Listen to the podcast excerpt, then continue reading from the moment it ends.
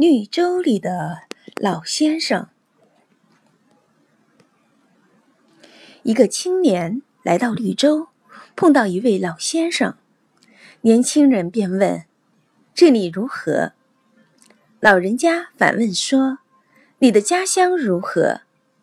年轻人回答：“糟透了，我很讨厌。”老人家接着说：“那你快走。”这里同你的家乡一样糟。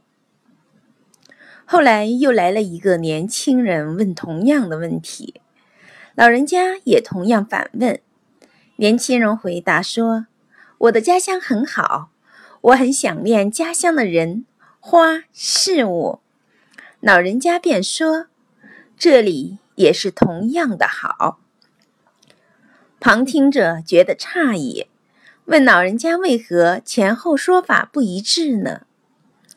老者说：“你要寻找什么，你就会找到什么。